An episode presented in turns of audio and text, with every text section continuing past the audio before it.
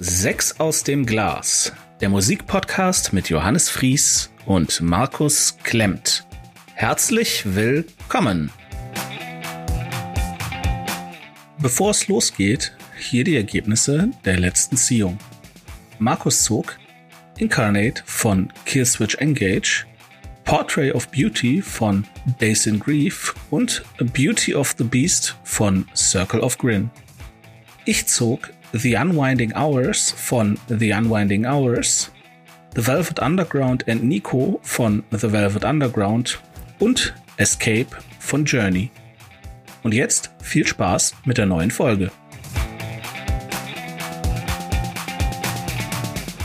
Hallo Leute, äh, ihr hört sechs aus dem Glas. Danke fürs Einschalten. Mein Name ist Johannes. Mein Name ist Markus. Markus ist ja, auch. Ja, also nochmal. Ja. Stell dich, ach egal, das, das lassen wir. Markus ist auch da, wollte ich sagen. Wie geht's dir? Gut, gut. Die Sonne scheint. Ähm, dem Kind geht's gut. Meiner Frau geht's gut. Alles ist gut. Ja. Fantastisch.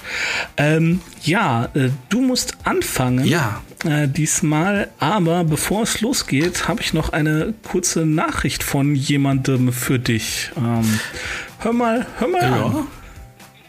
Hallo Markus, hier ist der Jan von Circle of Grin. Ähm, und jetzt will ich dir mal was sagen. Wenn du uns nicht auf Platz 1 setzt, dann setz uns doch bitte auf Platz 2. Viel Spaß! Okay, okay, okay. Ja, danke, Mal Jan. Ne? schauen. Weißt, du Bescheid? Weißt du Bescheid? ja, ich bin, ähm, also diese, also eins von diesen drei Alben hat einen, einen ganz, ganz großen Platz in meinem Herzen. Ähm, du hast also großes Potenzial, mir sehr weh zu tun, aber ähm, Okay. ich, ich bin sehr gespannt, was du auf Platz Okay, drei das setzt. ist ähm, Kirscher Klüngel Deluxe sozusagen hier. Okay, ähm, ja, also okay, ähm, Platz drei, ja, Days in Grief habe ich da. Fuck. Ist das das Lieblingsalbum? Ja. Okay, also hier Platz, mein Platz 3, Days in Grief. Portrait of Beauty heißt das Album. Von 2004, 45 Minuten lang ähm, und 33 Sekunden, um genau zu sein. Die Post-Hardcore-Band Days in Grief aus Köln gab es von 2001 bis 2007. 2001 gründete sich mit Sänger und Bassist Jörg Ahrens, Gitarrist und zweite Stimme Sebastian Blaschke, Gitarrist Florian Ratz und Drummer Max Schreiber die, Bas die Band Days in Grief. Aus den ersten Demos wird ein Debütalbum Lessons from the Past aufgenommen, das 2002 erscheint. Aus dem unveröffentlichten Album Poetic äh, License wird eine Demo-CD. Diese bringt sie geradewegs zur ersten Vertragsunterzeichnung Verzeichnung, äh, bei poisonfree.com Records. Und prompt wird das Album Portrait of Beauty in Leverkusen aufgenommen. Nach internen Auseinandersetzungen mit dem Label wechseln die Jungs zum Label Eat the Beat Music. Im, äh, in 2004 erscheint dann letztlich Portrait of Beauty. Dazu gleich mehr. Es folgen noch Auftritte beim WDR Rockpalast als Support von ähm, My Chemical Romance, Killswitch Engage, die, die auch noch folgen werden, und Bullet for My Valentine. 2007 gibt die Band dann überraschend die Auflösung und ein Absch äh, Abschlusskonzert in Köln bekannt. Nun zum Album. Das ist nicht Köln. Ähm, ich schaue nur aufs Cover. Eine staubtrockene Wüste mit zwei knorrigen, toten Bäumen. Die Sonne brennt. Das ist höchstens Köln nach der Apokalypse. Warum rede ich von Wüstenbildern auf dem Cover? Bin ich wirklich so oberflächlich? Nee, das Album beginnt mit einem Intro.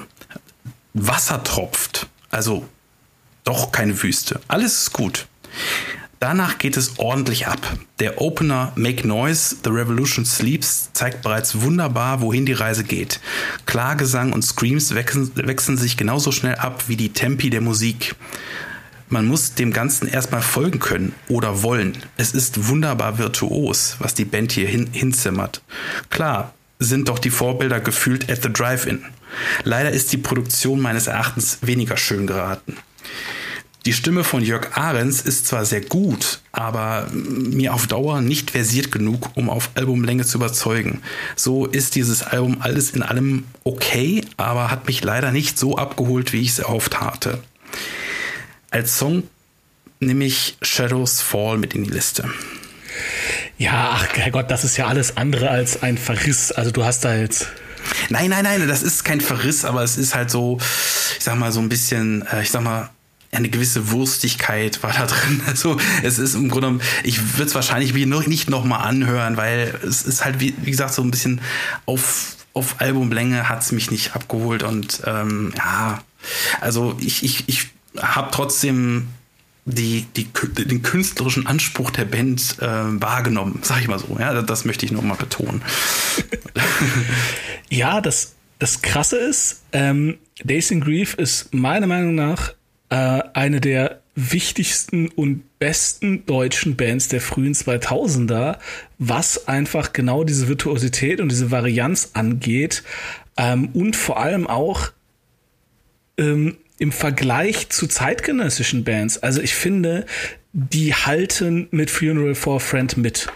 Ähm, die halten mit Billy Talent mit. Ähm, die waren unfassbar früh dran, als Emo-Core so richtig, richtig groß wurde. Und ähm, ein Hinweis, warum auch die Relevanz der Band tatsächlich nicht von der Hand zu weisen ist.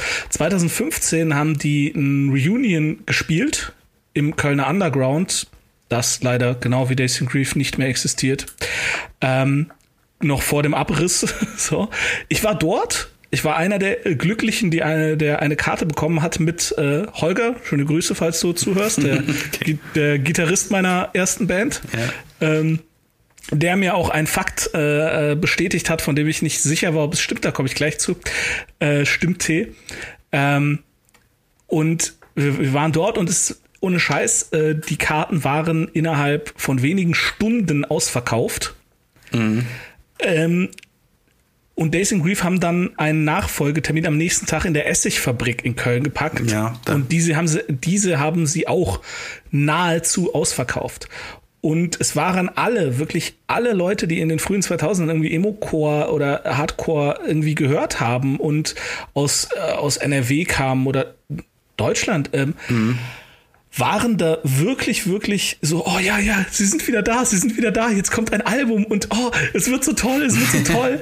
und ja, nee, leider nein. Ähm, und ich weiß bis heute nicht so richtig, woran es gelegen hat, weil auch wenn das jetzt nicht unbedingt so deine Musik ist, ähm, in diesem Kosmos sind die unfassbar weit vorne gewesen.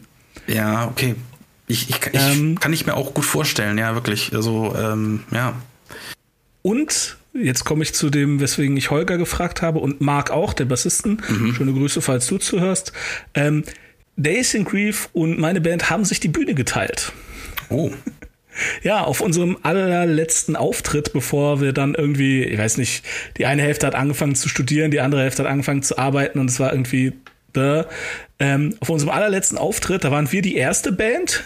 Okay. Das war in der, ich weiß es noch, das war im in Köln äh, Höhenhaus oder Dünnwald, ich bin mir nicht hundertprozentig sicher, ähm, äh, in, in der OT Haus der Jugend. Okay. Und Days in Grief war ein Headliner. Also Days in Grief ähm, äh, war ein Headliner und es ist auch so, dass man man sie, man kannte sich. Also das sind jetzt keine keine Freunde von mir, das sind entfernte Bekannte. Also der Jörg Ahrens, der war ein paar Mal ähm, im, äh, im MTC, so als Stammgast. Weiß ich gar nicht, ob er, ob er, nee, so oft war der eigentlich gar nicht da, aber er war ein paar Mal da und der mhm kleine Bruder vom Blaschke, ähm, der hat auch in der Band gespielt und mit denen haben wir uns, glaube ich, bin mir nicht mehr hundertprozentig sicher, haben wir uns irgendwie einen Proberaum geteilt oder ich, ich weiß es nicht mehr, aber man, man kannte sich und wir waren alle fest davon überzeugt, so, boah, ey, Grief, die, die werden so groß, die werden, die werden, die werden die, die Hoffnung und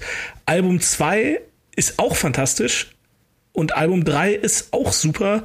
Und Lessons from the Past als erstes Album zu bezeichnen, ist nominell vielleicht richtig, aber die haben das Ding ähm, eingestampft, weil die damit nicht zufrieden war. Wenn du heute eine, eine Version davon hast, okay. von Lessons from the Past, dann kannst du dabei eBay mal richtig Geld für verdienen. Auch wenn Days in Grief nicht nie groß bekannt geworden sind. Mhm. Ähm, und äh, ja, äh, es ist einfach, es ist halt einfach so ein gigantischer Teil meiner, meiner Jugend. Wenn ich diese Alben, die drei objektiv bewerten würde, Natürlich ist Killswitch Engage besser. Äh, natürlich. Ich, ich habe ähm, ja, ich habe auch noch so einen kleinen Fun Fact rausgefunden. Äh, ja. Also zwei Sachen, also die, die, die haben ja, also das ist kein Fun Fact, aber, aber ein Fact, die haben auf ihrem Abschiedskonzert tatsächlich ihr letztes Album ähm, rausgebracht.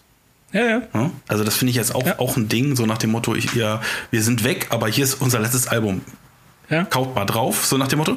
Aber was ich witzig fand, war, die Band hat tatsächlich ähm, hier ihren äh, Tour-Van über Ebay verkauft. Ja. Das habe ich. Oh. Bevor ich es vergesse, das habe ich hier in meinen Notizen zu Oberst stehen. Es gibt eine Nachfolgeband, die haben sich 2019 ah, okay. gegründet. Mhm. Die heißen CRISPR-Cas Method, CRISPR-Cas Method. Und es sind im Prinzip drei Viertel. Ich glaube, der Florian Ratz ist nicht dabei. Mhm. Es ist auch anders als Days in Grief. Es ist mehr, ein bisschen, ein bisschen mehr so Richtung Spaßpunk äh, oder, oder Indie Punk, Pop, okay. Rock irgendwie. Ähm, ist nicht so metallastig. Und äh, es gibt ein Interview von einem, äh, von, ich weiß nicht mehr, irgendeinem Musikjournalist mit, mit Jörg Ahrens und der Musikjournalist fragt den Jörg, dreimal so, ja, und Days in Grief, was ist damit? Und er jedes Mal so, nee, nee, das ist, äh, da kommt nichts mehr, wirklich nicht. Und äh, das zeigt halt schon, was für ein Fußabdruck die doch in in einen in bestimmten Kreisen hinterlassen haben, dass halt der Typ halt wirklich so so hm, ganz sicher, ganz sicher, da kommt nichts mehr, wirklich nicht, wirklich. Nein. okay, okay.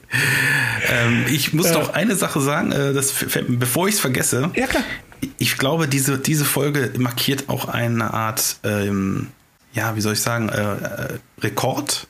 Ich glaube Rekord, ja, weil ähm, das ist die, die Folge mit den meisten Bands, die, die es gar nicht mehr gibt. Ja, stimmt. Ja. Ja, ja. also ich glaube, eine Band, genau, Killswitch Engage gibt es noch.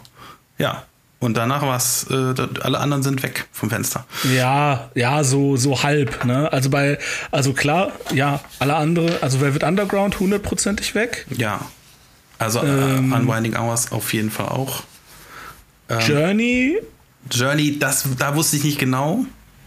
Gibt's Mit noch, anderen Sängern. Steve Perry, okay, genau, okay, Steve ja. Perry ist okay, halt nicht dabei. Ja, Und die Unwinding Hours gibt's halt, also haben sie ja nicht auf, auch nicht offiziell aufgelöst. Doch, doch, doch, doch. Haben die. Doch. Ja? ja okay. Doch. Dann muss ich ein, muss ich ein Wort ändern. Nee, der, der ähm, Sänger macht jetzt ja mit einer anderen, also macht ja ein Solo-Projekt. Ansonsten ist das vorbei. Soweit ich weiß. Alles klar. Ähm, ja, dann komme ich jetzt mal zu meiner Nummer 3. Ja. Magst du raten? Unwinding Hours. Das ist absolut richtig. Okay. so, dann fange ich mal an. Äh, The Unwinding Hours war eine britische Rockband. Sie wurde 2008 von den beiden ehemaligen Aero, Aero, Aerogramm Aero, Aerogramm, ja. Aerogramm ja. Aerogramm. Von, so, ich fange nochmal neu an. So. The Unwinding Hours war eine britische Rockband. Sie wurde 2008 von den beiden ehemaligen Aerogram-Mitgliedern Craig B. und Ian Cook gegründet. Ihre Musik wird dem Alternative Rock zugeordnet. Ähm, die Band begann ursprünglich als Behelfsmittel von Craig B., um nach der Auflösung von Aerogram es ist ein, ist ein fieser Name. Lass es drin. Noch, noch ohne kommerziellen Hintergrund entstanden einige Songs, um das Projekt The Unwinding Hours begann sich zu konkretisieren. Im August 2009 gab die Band ihre Gründung auf ihrer MySpace-Seite bekannt und am 15. Februar 2010 erschien das selbstbetitelte Debütalbum. Der Name The Unwinding Hours stammt laut Biografie der Band aus Stanley Kubricks Film The Shining und ist dort auf einem Schild vor dem Gold Room zu lesen. Das ist mir nie aufgefallen. Mir auch nicht. Ähm, ja, das Album ist 2010 erschienen und es dauert 45 Stunden und 30 Minuten. Also so fühlt es sich an. Okay. Ähm, nein, es dauert 45 Minuten und 30 Sekunden. Und meine Review. Gott, ist das langweilig. Allein die ultra arrogante Ankündigung der Bandgründung ist doch ein unübersehbares Warnsignal, dass hier nur prätentiöser Rotz zu erwarten ist. Oh, ihr wart bei Ari Ari Ariogram? Soll mir das irgendwas sagen? Das kommt direkt aus der Arzi-Fazi Indie-Pop-Rock-Hipster-Hölle. Selten wirkten Streicher aufgesetzter, selten waren Texte belangloser. Dieses elende Gejaule von Craig B. setzt dem Ganzen die Krone auf. Ohne das Gewinsel wären manche Songs eigentlich sogar ganz gut. Besonders ärgerlich ist, dass sehr lange Parts tatsächlich ohne Gesang auskommen. Das hilft nur leider gar nicht. Irgendwann fängt Herr B aus G ja doch wieder an, das zu tun, was er für Singen hält.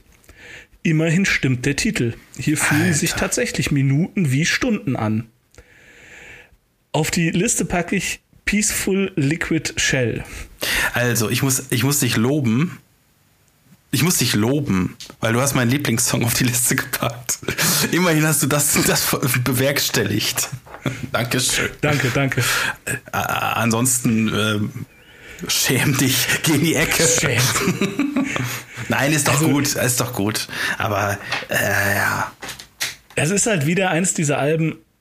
Scheiße ist das nicht aber ich verstehe halt nicht, warum man sich das aktiv anhören sollte. Also die Musik ist tatsächlich ganz gut.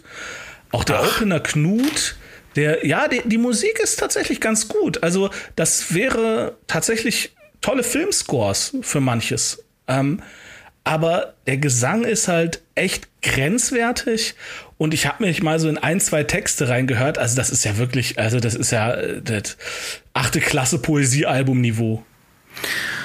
Ja, okay, aber über die Texte weiß ich jetzt gar nicht so viel Bescheid, aber ich, ich, ich, ich mag die Stimme. Also deswegen subjektiv, alles gut. Aber dass du zumindest die Musik mal äh, lobst. Hm.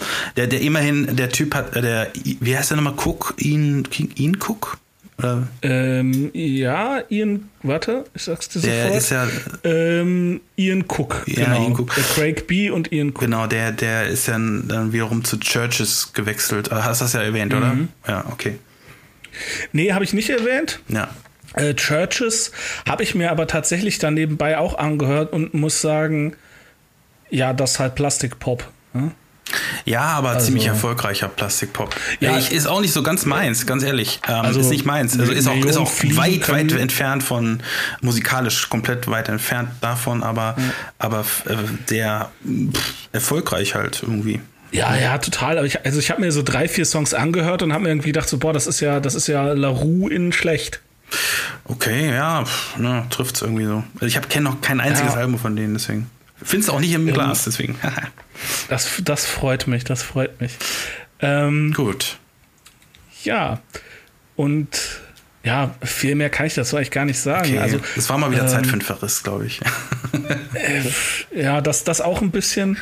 Das stimmt tatsächlich. Wir hatten lange keinen mehr. Äh, aber also ich habe das Album zweimal gehört und habe irgendwie gedacht, so, ich habe beim ersten Hören habe ich gedacht, ach, das ist ja gar nicht so schlimm. Hm. Und dann habe ich es nochmal gehört und gedacht so, boah, nee, nee, echt okay. nicht.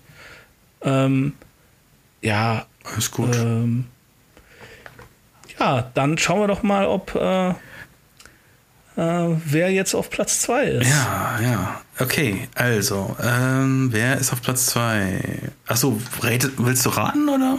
Jetzt mal wieder Ratespielchen. Äh, ich, ich weiß nicht, ich, ähm, ich kann mir vor, also ich würde fast vermuten Killswitch Engage. Ja, das, das ist absolut richtig, ja, ja, auch. Also, Killswitch Engage äh, mit Incarnate. Ähm, 2016 erschienen, 53 Minuten und 17 Sekunden äh, lang. Also, ich kannte Killswitch, Killswitch Engage bisher nur vom Hören sagen. Besser gesagt, ich habe ihr Logo gefühlt unzählige Male auf Festivalpostern gesehen. Mein ungeschultes Metal-Gehirn reagiert dann immer höchst interessant und höchst dämlich zugleich. Ich bilde mir nämlich ein, dass es diese Band gefühlt schon 30 Jahre gibt und sie Heavy Metal Urgesteine sind. Komisch, oder? Dabei gibt es diese Band aus Westfield, Massachusetts erst seit 1999 und sie machen Metalcore. Ein weiterer Switch in meinem Hirn. Schon wieder Metalcore. Aber dann, Überraschung. Das klingt auch wieder anders als viele andere Sachen, die ich durch Sex aus dem Glas und Johannes Albenauswahl bisher kennenlernen durfte. Irgendwie weniger Sinti-Effekte. Vielleicht sogar gar keine. Nein, hier wird musikalisch fast gänzlich auf die Kraft des Starkstroms zurückgegriffen. Teilweise schrillen die Gitarren herrlich auf, wie in glanzvollen 80s Hair Metal Zeiten. Der grandiose Sänger Jesse Leach schautet und growlt um sein Leben und überhaupt gibt jeder alles. Der Schweiß sprudelt nur so aus den Lautsprechern. Eine helle Freude. Dass hier jeder Track fast wie der andere klingt, ist tatsächlich Nebensache. Der fette Sound ist wirklich bombastisch und überzeugt. Aber jetzt kommt der Haken. Denn dem Album geht tatsächlich nach spätestens zwei Dritteln die Luft aus. Schade ein wenig mehr Vielseitigkeit und diese Band hätte es locker auf die Eins geschafft. Hm. Das zu meiner Review. Ähm, ich habe noch einen Fun Fact. Achso, auf Songs für die Liste Alone I Stand und Cut Me Loose. Ja. Äh, ich habe noch einen Fun Fact äh, gefunden. Äh, der ist auch ganz lustig. Ähm, deswegen Fun. Auf dem Cover sieht man zwei Riesenkraniche und zwei Riesenschlangen, die einen Mann zerpflücken. Die Idee kam Sänger Jesse Leach durch einen Albtraum. Er gab dieses Bild aus seinem Kopf beziehungsweise aus seinem Traum an seinen Kumpel Mike weiter, der nicht nur ähm, Bass bei Killswitch äh, spielt, sondern auch Künstler ist. Und dieser machte das Cover. Außerdem fiel Mike zum fertig geze äh, gezeichneten Bild der Titel Incarnate ein. Ein Wort mit vielen Bedeutungen, aus, aus dem Fleisch, verkörpern etc. Der Band gefiel die mehrdeutig, Mehrdeutigkeit des Titels sofort. Einen direkten Bezug zu den Lyrics des Albums gibt es demnach nicht. Oh, wusste ich auch noch nicht. Also ähm, ja, das ist halt so im Grunde, äh, was das Ganze auch irgendwo preisgibt, äh, dieses war habe ich irgendwo auch gefunden im, im, Netz, was das Ganze preisgibt, ist, ist so nach dem Motto, ja, wir hatten das, das Album schon quasi zu zwei Dritteln zusammengezimmert und dann hatte ich diesen Traum und dann habe ich gedacht, okay, und dann haben wir dieses Cover gebaut und dann hatten wir auf einmal einen Titel. Also im Grunde ist es so, so wie nach dem Motto, Matchmaker. Äh, Im Grunde, ja, nee, ich wollte nur sagen, es ist einfach so, wegen, äh, wir sind jetzt hier in der, in der Werkstatt, bauen unser Album und irgendwie brauchen wir jetzt noch ein Cover und einen Titel und äh, zufällig hatte ich einen Traum. So, und das ist halt. Ja, aber ist doch cool. Ja, genau. Also es muss halt ja auch nicht immer alles bedeutungsschwanger sein und, äh, ne? Ja, also Jesse Leach, der Sänger, der hat eine relativ interessante Geschichte, die eine der wenigen Geschichten im Rock'n'Roll, die so endet, wie sie geendet ist, weil ähm, ich habe Killswitch Engage tatsächlich nicht mit Jesse Leach kennengelernt, sondern mit Howard Jones. Mhm. Der äh, Schlag mich tot bei den ersten zwei Alben oder zwei vielleicht Alben. sogar nur ich, bei dem ersten genau, ich Album. Ein bisschen ah, äh, recherchiert, zwei Alben, ja. Yes. ja ähm, war Jesse Leach dabei. Mhm und dann hat er wegen ultra heftiger Depressionen und Drogensucht und alles, hat er irgendwie gesagt, so, ey Leute, ich pack das nicht mehr und ist ausgestiegen. Und das wäre eigentlich so der, der Moment, wo man dann irgendwie zwei Jahre später äh, irgendwo in den Nachrichten liest, so ja, Jesse Leach äh, tot in Badewanne aufgefunden. Na, und tatsächlich ist der ist, ist, ist der halt rausgekommen, ne? Also der hat halt mhm. halt wirklich Rehab gemacht und alles und ist dann mit dem Album For Incarnate sozusagen zurückgekommen. Ähm, auch überhaupt kein böses Blut bei der Band. So Howard Jones hat gesagt, ey cool, dass es dir wieder besser geht, wunderbar. Äh, komm dazu. Ähm, es gibt noch eine, eine, eine, andere Band von Howard Jones, die, die, die ist auch super. Ähm, irgendwas Fire from the Gods. Also Jesse Leach hatte noch zwischendurch drei andere Bands, äh, das muss man auch noch dazu sagen. Die Entschuldigung, Entschuldigung, kurz, ich muss nur den Fehler korrigieren. Ja. Die Band von Howard, jo äh, Howard Jones, die ich meine, heißt Light the Torch. Light the Torch, ja. okay. Also der, genau, der, der, hatte noch drei andere Bands, äh, bevor er wieder zurückkam. Also er hat sich so quasi peu à peu ja. Äh, ja, er hat, er konnte halt nicht, das ist glaube glaub ich so eine Aussage, er wollte, er wollte unbedingt wieder touren, er, er wollte wieder quasi äh, sich lebendig fühlen mit den, mit den Fans etc.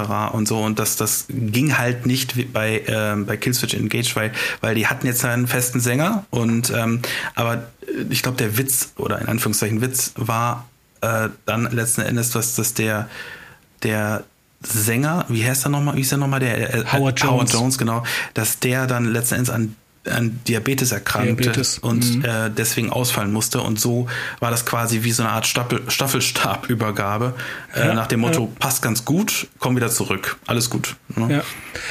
Und es gibt auf, das auf, ich glaube, auf dem vorletzten Album, das ist dann so richtig geil, der Song ist auch mega geil, gibt es halt einfach ein Duett. Also es sind halt einfach Howard Jones und Jesse Leach in einem Song und äh, meiner Meinung nach sollten die so ein Album aufnehmen. Das ist, das ist so geil. Okay. Ähm, und mir fällt auch gerade auf, ich glaube, das ist auch eine Premiere äh, für die Statistik von Sex aus dem Glas. Okay. Ich habe jede Band, die du gezogen hast, habe ich schon live gesehen. Okay. Ja. Days in Grief, Circle of Grin und Killswitch Engage. Killswitch Engage habe ich in beiden Besetzungen live gesehen. Wow, wow. Ja. Ja, genau wie du sagst, Festivalplakate. Ich bin nie irgendwie aktiv auf ein Killswitch Engage Konzert gegangen. Aber man ist halt dann. Wenn du halt auf ein Metal Festival, ja, Metal Festival ja. geht, die sind halt da. Und, ja, die spielen ähm, sich halt den, den Arsch wund, wenn man so auf ja, aber die, die, waren auch geil. Also die haben auch, ja, die haben auch richtig gerockt. Also ich will, ich wirklich, das, das, das hat richtig Spaß gemacht, das zu hören. Äh, aber, aber irgendwann ging halt der echte Saft aus. Hab ich gedacht so, okay, das ist. Ich weiß also, genau, was du meinst. Und das, das lag jetzt genau, auch nicht daran, dass das die Spotify-Version äh, 15 Songs lang ist. Nein, ich weiß, dass eigentlich, dass das Album nur 12 Songs lang. Nein, äh, es ist irgendwann so ein bisschen hm, drüber. Hm? Ja. Okay. Juti, okay. Dann geht's weiter mit dir. Ja, magst du raten, was ich auf der Nummer 2 hatte? Ich denke mal Velvet Underground. Nein. Oh, okay. Ja, ja ähm, Journey. Ich habe hier einen relativ langen Teil Musikgeschichte wieder mal, also nicht wundern. Ähm, ich habe aber, ich habe aber sehr viel eingekürzt. Also okay. kriegen, kriegen wir schon hin. hin. So, ähm, da haben wir es. Dann zur Band. Ähm, Journey ist eine US-amerikanische Rockband, die in ihrer 40-jährigen Karriere über 75 Millionen Tonträger verkauft hat. Die Band wurde im Jahre 1973 in San Francisco von Neil Schoon und Greg Rowley gegründet. Vervollständigt wurde die Formation durch Ross Valori, Prairie Prince und George Tickner. Prince verließ die Band allerdings schon vor der Fertigstellung der ersten LP und wurde durch Ainsley Dunbar ersetzt. Nach Veröffentlichung des Debütalbums Journey im Jahr 1975 verließ auch Tickner die Gruppe. Nils Kuhn übernahm nun allein die Gitarrenarbeit. Das erste Album und auch die beiden nächsten Veröffentlichungen zeichneten sich durch lange Instrumentalparts und einen progressiven Touch aus. Allerdings blieb der kommerzielle Erfolg aus und man traf den Entschluss, sich künftig zugänglicher zu präsentieren. Zu diesem Zweck wurde zunächst der Sänger Robert Fleischman verpflichtet, der sich den Gesang mit Rowley teilen sollte. Die Zusammenarbeit brachte allerdings nicht den erhofften Erfolg und nach der Trennung von Fleischman wurde der junge Sänger Steve Perry verpflichtet. Sein Mitwirken machte sich beim nächsten Album deutlich bemerkbar und Journey konnten mit der Single-Auskopplung Wheel in the Sky einen ersten Hit verbuchen. Perrys exzellenter Gesang machte sich besonders bei den balladenorientierten Teilen des Albums bemerkbar und sollte sich in den folgenden Jahren zu einem Markenzeichen der Band entwickeln. Die beiden nachfolgenden Alben Evolution und Departure bewegten sich stilistisch auf ähnlichem Terrain und beschädigten der Band einige Hits, wie Lovin' Touchin' Squeezin' oder Anywhere You Want It. Das Live-Album Captured beendete die Ära von Greg Rowley, der sich seiner Solokarriere widmete. Als neues Mitglied stieß Jonathan Kane zur Gruppe. Mit dieser Umbesetzung ging abermals eine stilistische Neuorientierung einher.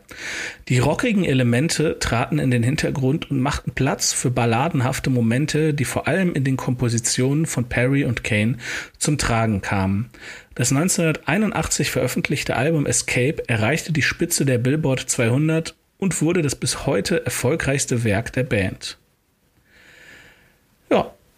Das Album ist erschienen am 17. Juli 1981. Es dauert 42 Minuten und 46 Sekunden. Ein Metascore ist nicht verfügbar. Ähm, war bei Unwinding Hours auch nicht verfügbar, hatte ich eben vergessen zu sagen. Gab es halt einfach keinen. So, zu meiner Review. Ähm, das ist einfach auf den Punkt perfekt produzierter Stadionrock, der stramm auf Erfolg gebürstet ist. Das kann man aus guten Gründen verabscheuen. Kann man aber auch lassen. Ich tue Zweiteres. Journey rocken einfach. Rocken, rocken. rocken. Rock, rock. Journey rocken einfach. Steve Perrys Stimme ist der Wahnsinn und der Mann gilt nicht umsonst als einer der besten Sänger des 20. Jahrhunderts. Er ist kein Freddie Mercury oder David Bowie, muss sich aber auch nicht hinter diesen verstecken. Nils Goons haut Gitarrensoli raus, als gäbe es sie umsonst. Und ein besseres Piano-Intro, als Jonathan Kane es für Don't Stop Believin' abfeuert, muss noch geschrieben werden. Selbst die beim ersten Hören noch sehr kitschig anmutenden Balladen beißen sich nach einiger Zeit am Trommelfell fest und bleiben dort. All Killer, No Filler galt selten mehr als für Escape. Ein Meisterwerk.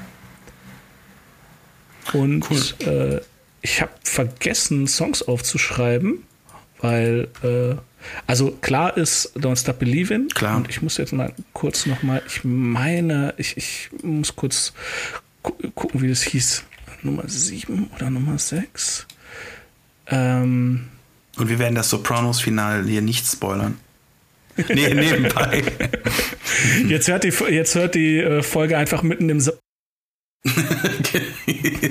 Kleiner Scherz. Wer es gesehen hat, der wird lachen. Okay. Genau. Ähm, ähm, boah, warte mal kurz.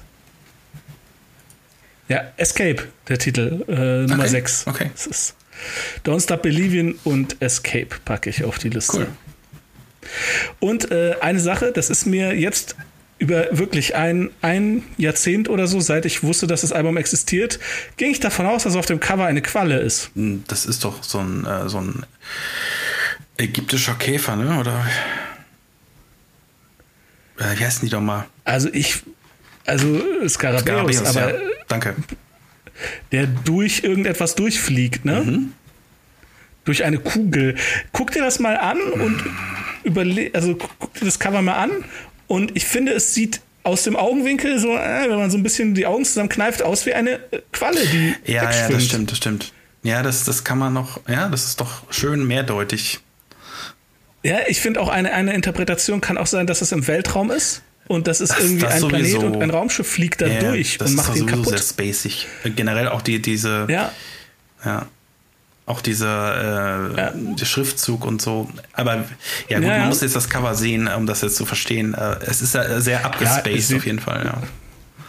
Also wenn ihr, wenn ihr gerade kurz, also wenn ihr, wenn ihr diesen Podcast nicht über Spotify hört, sondern über irgendeine coole äh, Podcast-App, dann seht ihr jetzt das Cover auch, wenn ihr kurz aufs Display Genau. guckt. Äh, aber gut, ansonsten. Äh, Gut. ja, ich, Cover sind Ähm, toll. Ja, ja. okay. Ja, ja. Ähm, dann, ja, darf sich der Jan freuen, dass du seiner Anweisung äh, gefolgt Ja. bist. Ähm, Genau.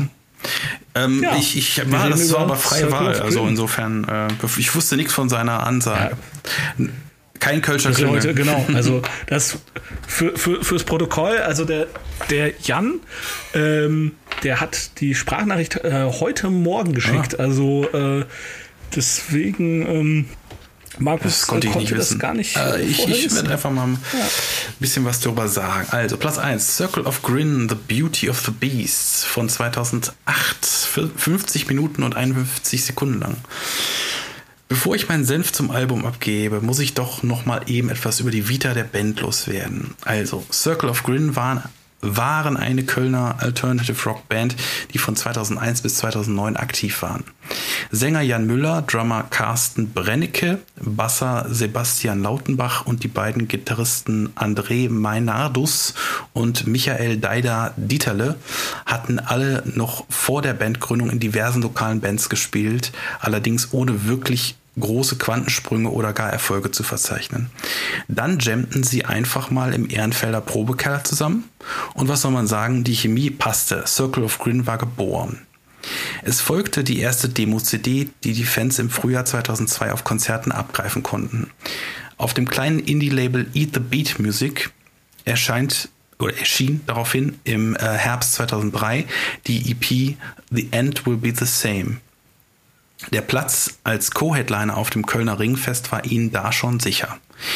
Die nächste Aufnahme folgte auch direkt 2004 im Blue Box Studio in Treusdorf. Dort nahm Circle of Grin Same as It Never Was auf. Den Albumvertrieb übernahm das Label Roadrunner Records. Auch live waren die Kölner fleißig als Vorband äh, mit Bands wie Caliban, Cult of Luna, Cult of Luna oder Die Happy am Start. Sogar beim Global Battle of the Bands nahmen sie teil und spielten als Best German Act Ende 2005 im Finale im Astoria, Astoria Theatre in London. Drummer Carsten ähm, schmiss, Carsten schmiss wenig später hin. Die Gründe konnte ich nicht recherchieren, aber der Ex-Corroded-Schlagzeuger Ben Overmann nahm gerne seinen Platz ein. Mit ihm wurde dann auch das vorliegende Album The Beauty of the Beast 2007 eingespielt und den Fans über die Homepage 2008 vorgelegt. Als physische Kopie war das Album aber nur auf Konzerten zu bekommen. Erst zwei Monate nach Veröffentlichung äh, auf der Homepage war das Album auch als digitale Veröffentlichung offiziell zu haben. Da der Erfolg ausblieb, beendete Sänger Jan das Projekt und konzentrierte sich seitdem eher auf seine neue Band Last One Dying, die mehr in die, in die Richtung Metalcore geht. Nach einem Abschiedsgig äh, Ende Januar 2009 ist dann das Kapitel Circle of Grin vorerst gänzlich abgeschlossen worden. Nun zum Album. Hier stimmt so ziemlich alles und das sage ich wahrlich nicht leichtfertig. Circle of Grin überzeugten mich nicht nur mit teils saukomischen, teils gesellschaftskritischen Lyrics. Oft sind die Texte beides gleichzeitig, sondern auch schlicht durch ihre Musik. Wo, wo fange ich an? Die Spielfreude ist einfach greifbar. Vielleicht sind jetzt äh, zwar keine Virtuosen an den Instrumenten, dafür sind sie eine gut geölte Bandmaschine, die unglaublich aufeinander abgestimmt ist. Kurzum, die Karre geht mächtig nach vorne. Und ich sage es so, wie ich es empfinde, seit langem hat mir kein Album so viel kurzweilige Freude gemacht. Dabei macht es für mich 100% Sinn, dass die Jungs in den 2000ern Vorband von, von Die Happy waren. Die machen ähnlich Laune. Die Band und vor allem die Stimme von Sänger Jan erinnert mich aber auch arg an die Beatsteaks, ohne ein Rip-Off zu sein. Das Album ist wirklich klug kompiliert. Es gibt kaum Filler. Einzig der Track Porn ist für mich eine Spur zu hart, aber das ist halt subjektiv. Auch gegen Ende des Albums äh, bekommt man mit dem Schlusstrack Silhouette na, äh, nach all dem spaßigen Krach auch nochmal eine neue Seite zu, zu hören. Fast eine Ballade, aber nur fast. Leider ist das Cover des Albums mehr als äh, abschreckend als einladend. Es sieht aus wie der frottende Kadaver von Hennes, dem Geißbock-Maskottchen des ersten FC Köln, mit entsprechender rot-weiß-schwarzer Farbgebung. Einfach nur gruselig. Ich, ho ich hoffe nun auf eine Reunion und eine echte physische Veröffentlichung mit hübscherem Coverbild. Man darf ja noch träumen. Ansonsten zieht, zieht euch das Album auf Spotify in Gänze rein. Heute, es lohnt sich. Play it loud. Also als Songs The Beauty of the Beast, dann äh, Fun, Is It One Way Ticket to Hell und äh, Buddy List. Ja. ja. ja. Ja, das freut mich, dass du das sagst, weil ich sehe das absolut natürlich genauso. Ich bin auch nach wie vor ähm, richtig irritiert, dass, ähm, dass dies nicht zumindest bekannter ja. ist. Ähm, auch kurze, kurze Korrektur. Äh, wie heißt die Band nochmal? Last One Die? Äh, ja, ja, ja, genau. Nee, ähm, die gibt's ja, auch schon das, das nicht mehr. Nicht. So ähm, weit habe ich nicht recherchiert. Die, nee, du hast, du hast wahrscheinlich von, von laut.de das, ne? Das äh, genau. Ich hatte jetzt aber auch nur gesehen bei Spotify, äh, dass es da auch nur ein Album gibt. Deswegen war ich, ich bin da jetzt nicht zu tief eingetaucht. Das, äh, ja, okay. Ja. Ähm, das ist leider ganz, ganz vieles davon ist irgendwie in der, in der Versenkung versunken. Das ist echt schade, äh, ja. echt schade. Also man findet auch der, der Jan Müller oder Jan C. Mhm. Müller, ähm, weil Jan, Jan, es gibt einen anderen Jan, Jan Müller, der macht auch Musik. Das, äh, ich, ich habe es nicht ganz zusammengekriegt, aber er heißt überall auf seinen offiziellen Kanälen Jan C. Müller.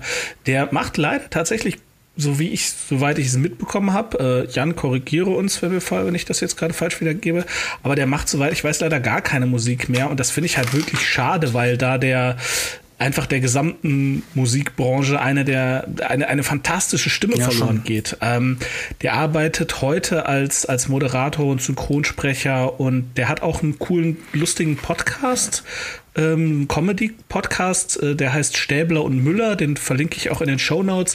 Ich habe da jetzt mal eine Folge gehört, ist echt witzig. Also es ist jetzt, ist jetzt nicht äh, Schulz-Böhmermann-Niveau oder Talk ohne Gast, aber, aber es ist zum Beispiel auf jeden Fall deutlich besser als gemischtes Hack. Äh, was ich überhaupt nicht lustig finde und nicht hab verstehe. Hab ich noch nie gehört, so erfolgreich ist. Also hey, brauchst nur vom Hören sagen. Brauchst auch nicht. Also brauchst auch nicht. Ähm, also ja, ist, äh, also ist lustig, sollte man mal reinhören. Den mhm. Link findet ihr in den Show Notes. Und ähm, ich spiele auch tatsächlich Circle of Grin immer noch mal, wenn ich mhm. auflege. Und es kommt auch an. Ähm, seit, seit es Shazam gibt, kommt ja keiner mehr zu dir als DJ und fragt dich, äh, was das denn ist, was da gerade läuft. Früher konnte man so tatsächlich so ein bisschen abschätzen, ob was, was geil ist, weil klar, du hast einmal die, die Tanzfläche, ob sie tanzen oder nicht, aber wenn dann so wirklich Leute kommen und fragen, hey, was war denn das? Dann weißt du, okay, das ist da, äh, da warst du jetzt gerade der Perlentaucher, naja. äh, der was gefunden hat, was keiner kannte. Ähm, und ich finde auch das Album es ist so unfassbar abwechslungsreich. Ja, und auch in sich, in sich stimmig. Also das in, muss ich wirklich sagen. Also, ja, ja. und ja, und äh, super, super geil, geil produziert. Auf jeden Fall. Ja, ähm, kurze Korrektur.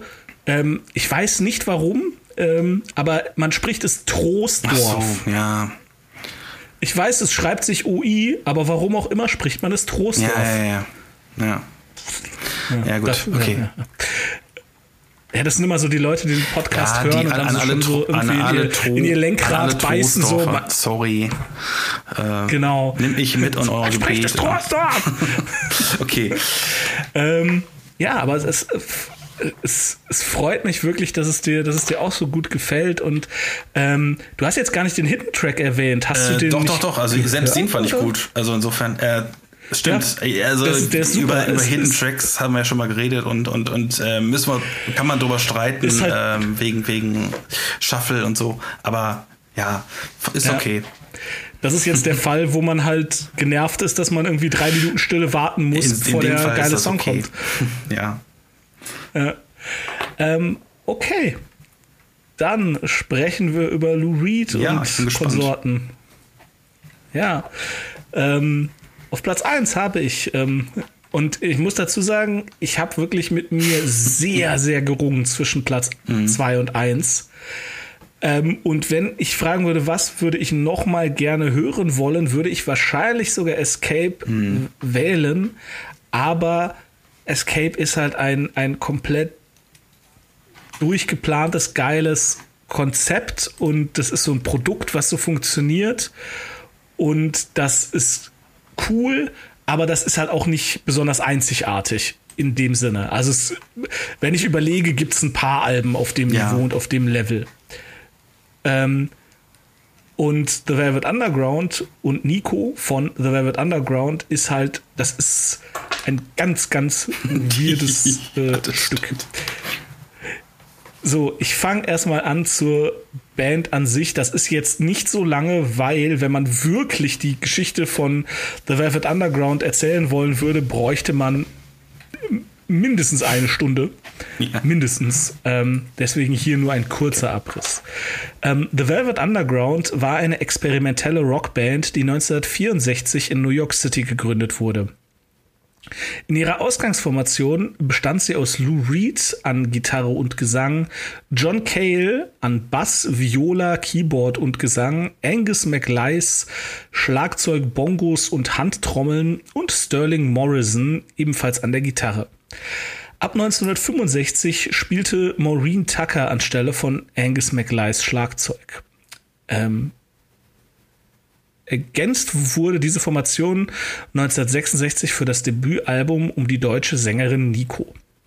Bekannt wurde die Band als Gruppe von Protégés des Künstlers Andy Warhol, der auch ihr erstes Album produzierte. Mit ihren provokanten Texten über Sadomasochismus, Transvestie und Drogensucht äh, blieb die Band während ihres Bestehens kommerziell erfolglos. Heute wird sie jedoch zu den einflussreichsten Rockbands der Musikgeschichte gezählt. Das Album ist erschienen am 12. März 1967. Es dauert 48 Minuten und 51 Sekunden. Ein Metascore ist nicht verfügbar, aber alle nachträglichen Reviews, so aus den 80er, 90ern, ähm, 2000er, überall volle Punktzahl. Also überall 10 von 10, überall 5 Sterne, überall 100 Prozent. Also mhm. äh, ja. Dann fangen wir mal an. Alter Falter, das ist wirklich ein Proto-Album. Nach, dem nach dem ersten Hören dachte ich noch, hm, okay, das war's jetzt? Aber nach weiteren Durchgängen erschloss sich mir die Genialität. Das Glockenspiel auf dem Opener Sunday Morning ist einfach hypnotisch. Lou Reeds warme Stimme zieht den Hörer in ihren Bann. Weiter geht es mit Waiting for the Man. Moment. Das ist doch bei Iggy Pop geklaut. Nein, The Stooges erschien erst gute zweieinhalb Jahre später. Na gut, dann eben bei Paul McCartney. Nein, auch Helter Skelter erschien erst im November 1968. Also haben The Velvet Underground offenbar den Punk erfunden. Track Nummer 3, Femme Fatale, ist dann wohl der erste Lounge-Rock-Song. Hier deutet sich die einzige Schwäche des Albums an. Nico kann zwar durchaus singen, aber ihre Stimme ist recht dünn und der deutsche Akzent jederzeit hörbar. Kritik auf enorm hohem Niveau. Venus in First ist hochklassiger Progressive Rock auf dem Niveau von Sgt. Peppers, welches die Beatles im selben Jahr veröffentlichen. Heroin, Song Nummer 7, reiht sich ebenfalls in diese Riege ein.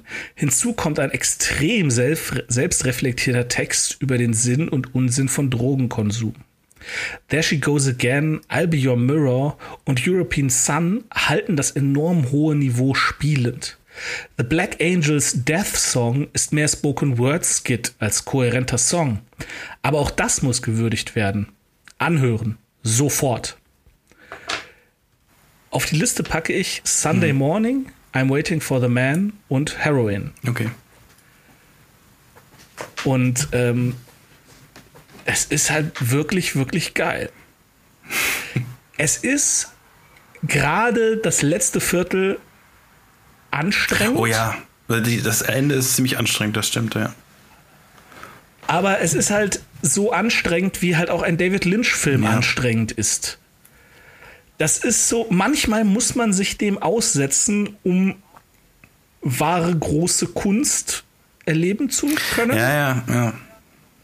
Ja, doch. So ja, ja das. das ist richtig so. Ähm, ja, ist, also ich finde auch das Album, das hat so eine richtig geile Dynamik, weil es fängt halt so an mit diesem Glockenspiel und dann ist so alles so nett und schön und dann kommt halt Waiting for the Man, was halt, ganz ehrlich, wäre, wäre das ein Viertel schneller, wäre das ein, ein Punk-Song, mhm. wie, wie Iggy Pop oder die Ramones aus ja, den genau. 70ern. Und, ähm, da geht es ja auch um, um äh, Drogenkonsum, also und so wegen The Man ja, ist ja der, genau, der Dealer genau. und so. Ja, genau, genau. Und äh, äh, die Texte sind auch, ich, ich habe die Hälfte der Texte nicht so ganz verstanden, um ehrlich zu sein, aber die, die ich verstanden habe, ähm, die sind halt auch düster. Super krass, super düster, aber irgendwie auch, auch, auch lebensbejahend. Also Heroin ist halt so, and I guess I ja, just don't ja. know. Also auch überhaupt, über, überhaupt nicht diese, diese Arroganz gegenüber irgendwas im Sinne von, hey, ich weiß, was hier am besten ist. Also ich finde, Heroin ist so der perfekte Gegenentwurf zu den, zu den scheiß Hipstern von der, äh, äh Hippies, zu den scheiß Hippies von der, von der Westküste, die irgendwie so Blumenkinder und LSD und ne, während halt gleichzeitig äh, am anderen Ende des äh, Pazifik äh, die Leute erschossen werden, ja. die es halt nicht aus irgendwelchen Gründen auf eine Uni geschafft haben. Ja, auf jeden Fall. Und irgendwie die New Yorker, die halt auch sehen, so, ey, hier ist alles kaputt, hier ist alles ranzig, äh, hier LSD und äh, Bewusstseinserweiterung am Arsch. Ich nehme das, damit ich die Scheiße hier ich, ertrage. Ich, ich, weiß auch nicht, ähm, wie die Band das musikalisch schafft, aber, ähm, aber ich, ich, ich weiß auf jeden Fall noch das erste Mal, ich weiß auch genau, dass das das erste Mal, dass ich, dass ich Venus in First gehört habe. Und da habe ich gedacht, Halleluja. Also, die, weißt du, man, man, man denkt, ich, ich habe den Text schon von vornherein verstanden, aber ich dachte so, äh, ich bin jetzt hier akus rein akustisch, ich bin jetzt rein akustisch, ich bin jetzt hier im SM-Keller. Aber, aber wirklich vom, vom Text her und von der Musik her. Ich fühle mich irgendwie so ein bisschen dreckig. Ja, ja. Gerade. aber Du warst, du, du warst noch nie in einem SM-Killer, glaube ich. Sorry. Da, es gibt dort Duschen. Also, äh, ja, aber es ist wirklich, also was der da teilweise vom Stapel lässt, ist wow, wow. ja, ja, ja. ja. Äh, krass. Also, äh, es ist auch kein Wunder, dass sich das nicht verkauft Bleed hat. for me. Also, Alter Falter. echt, äh, ja, okay, aber ich, ich finde den Track super geil. Also, ja, das, das ganze Album ist, also, wie gesagt, das ist ein. Also, wenn ihr einfach mal schöne, nette Musik hören wollt, dann hört euch Journey an. Ne? Das Ja, ist nichts, was du so, was du halt irgendwie so, weiß ich nicht, bei der Radtour hören kannst oder so. Da musst du ein paar Mal anhalten und denken, was singt Ja. der da? so, oder fällst ja, noch vom ich Fahrrad. auch, ähm, man muss auch noch auf jeden Fall, wir, sind ja heute auch ziemlich auf der Cover-Ebene. Man muss auf jeden Fall das Cover noch von Andy Wall noch mal auch hervorheben mit der Banane. Ja, genau, die weil Banane. Ich, das ist so, so geil. Ich meine, ich bin ja auch so ein bisschen äh, nicht mehr so, aber äh, war ja mal auch auf diesem Vinyl-Trip und ähm, das ist schon krass. Also wenn, wenn man wirklich die, die äh, von 1966 ist das, oder? Tatsächlich? Oder? Oder? Ähm, 67, ja. 67. Also wenn man tatsächlich 12. irgendwie März noch 67. von 67 ein Original ähm, mit, mit der Banane, weil die ist ja aufgeklebt. Das, falls du das nicht weißt, das, das ist ein Aufkleber. Ah, okay, Und nee, da, gibt's, da gibt's, äh, steht oben drauf, peel slowly and see. Also ähm, und und man könnte also man könnte sich oder wenn man jetzt 1967 in einer Zeitmaschine hinfahren hinfährt ähm, könnte man irgendwie sagen so okay ich kaufe mir dieses Album und und knibbel halt an dieser Banane, um zu gucken, was ist da drunter, weil es ist halt eine fleischfarbene Banane drunter. ich habe es jetzt selbst gespoilert, aber ähm, im Endeffekt, wer, wer sich diesen Spoiler ähm, sch- geschenkt hätte und, und die eine Aufkleber drauf gehabt hätte, der wäre jetzt ein reicher Mann oder reiche Frau. Ähm, ja. Ja. also das ist schon krass. Und ähm, Ja. Ja, vor allem, weil irgendwie 30.000 Exemplare ist jetzt Ja. erstmal sowieso nicht viel. Äh, da wahrscheinlich hat alle Welt den blöden Aufkleber Ja. abgemacht, weil, äh, wieso soll ich den Aufkleber Absolut. drauf lassen? Also wahrscheinlich gibt wahrscheinlich gibt's so weltweit vier. Exemplare, die irgendwie in irgendwelchen Kellern von Plattenläden, Auflösungsinsolvenzen noch rumgammeln. Ja, es, ist, es spielt halt auch so ein bisschen mit der, mit der Neugier der Leute. Ist schon cool. Also Andy Wall, du hast schon Genie Ja, ja, auf jeden Fall. Ja, also ich mag, also tatsächlich, ich kann ja mit Ja. Pop Art nicht so viel anfangen, aber, aber tatsächlich Warhol und Lichtenstein äh, die mag ich beiden irgendwie. auf Das jeden ist Fall, Cool, ja. also, äh, ja, also das ist wirklich, Mhm. das ist schon cool. Ähm, Ja, ja, dann haben wir es. Genau. würde ich sagen. Dann können wir, Jo. können wir ziehen, ne? Ich habe mein Glas hier. Ich auch. Ähm, dann fange ich an. Ne? Von mir aus. Okay. Ah, interessant. Babylon, Babylon Circus, Babylon, Babylon Circus, Dances of Resistance. Ich kenne nur diesen einen Song, äh, Spaceman. Ist er drauf? Äh, meinst du die Oder nee, warte mal. Äh, Was? Nee, Quatsch. Hör auf. Nee, ich habe mich, glaube ich, vertan. Also Babylon, Babylon Circus, Zoo. das Ich hab- ist, ich hab grad äh, Babylon- Ah, Ach so, Babylon Zoo. Nee, das ist eine okay, andere Band. Okay. Nee, nee, nein, nein, das nein, ist- nein. eine ich andere. dachte schon. Okay. Okay. Dann, was habe ich hier? Ähm, Surferblatt. Astro okay. Coast. Interessante Cover, Teil 3. Okay. Blutige Ja. Surfer. Ja. Kennst du den Film Surf Klar. Nazis Must Also vom Die? Titel. Okay, Äh, was oh, hast du? funeral for a friend, uh, casually dressed and deepened conversation. Das, du hattest Ja. schon Hours, ne? Okay. So, was habe ich hier? Oh, schön. Äh, The Hives, Veni Vidi Ja. Vicious. Aber ich, ich glaube, ich fand das Debüt besser. Ich glaube, es ist lange her, dass ich es mal komplett gehört habe, aber ich bin gespannt.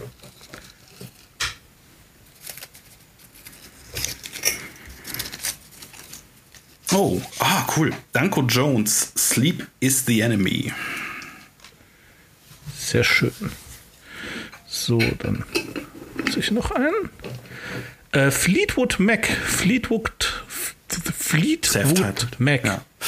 Okay, okay. Äh, genau. Fleetwood Schön, habe ich gerade im Auto noch. Ja.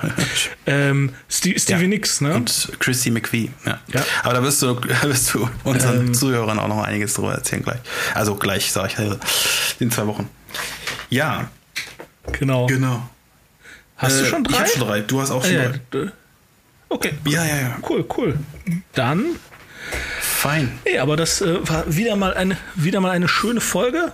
Ähm, hat mir auch gefallen. Ich, äh, es freut mich wirklich sehr, dass du Circle of Grin so, so geil abfeierst, weil es ist wirklich so, kein Schwein kennt ja.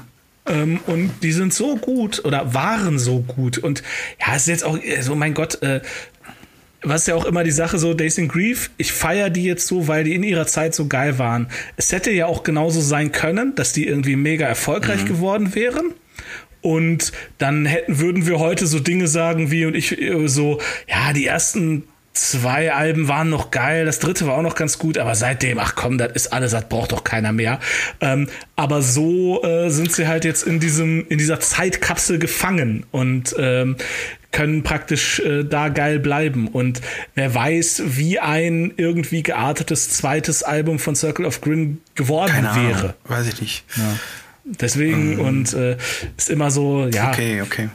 Ähm, das Album ist geil und äh, hört euch das an. Würde ich, kann ich nur unterschreiben. Und äh, ich finde es halt erschreckend, dass ja. das auf Spotify nur vier, nur vierstellige Abrufzahlen sind. Das, ja. Also das soll man das ganz schnell echt, ändern. Äh, also äh, definitiv. Ja, das soll man wirklich ganz schnell ändern. Ähm, ich, also jetzt auch gar nicht, ich mein Gott, da kommt ja eh kein nee, Geld bei rum. Nein, das ist also, klar, aber es geht halt um, um äh, den Bass sozusagen, ja.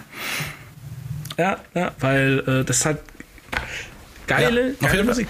Genau. Okay. Dann, ähm, ja, wie immer, vielen, vielen Dank fürs Zuhören. Ähm, erzählt euren Freunden von uns. Ähm, ja, eurer Oma lasst auch. uns Feedback da auf Instagram. Genau, eure Oma, äh, deren Nachbarn, ja. der Hund, die Katze. Ja. Ähm, stellt, stellt die Bluetooth-Box neben den Hamsterkäfig, der kann sich nicht wehren. Graffiti ähm, von unserem Logo. Das, Nein, oh, oh. Nee, nee, nee, sonst kriegen wir juristische Probleme.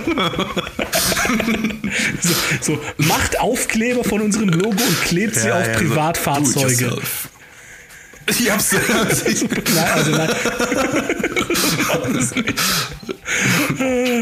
okay, äh, ja, also wie gesagt, ähm, erzählt allen äh, euren Freunden von uns, ähm, teilt, äh, abonniert uns äh, und so weiter und so fort. Markus, möchtest du uns Zuhörern auch noch irgendwas mitteilen? Ich will, wird das nur wiederholen nochmal. Also gibt es nichts, gibt's nichts hinzuzufügen. Also let's call it a day.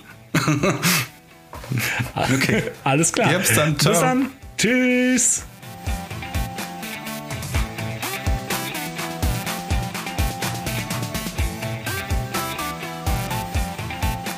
Das war's für heute von uns. Vielen Dank für die Aufmerksamkeit. Wenn ihr mögt, abonniert uns doch und erzählt auch euren Freunden von uns. Ihr findet uns auf Spotify, iTunes, Deezer, Google Podcast und Amazon Music. Für Fragen, Anregungen und Kritik erreicht ihr uns unter 6 aus dem Glas at gmail.com. Auf Wiederhören!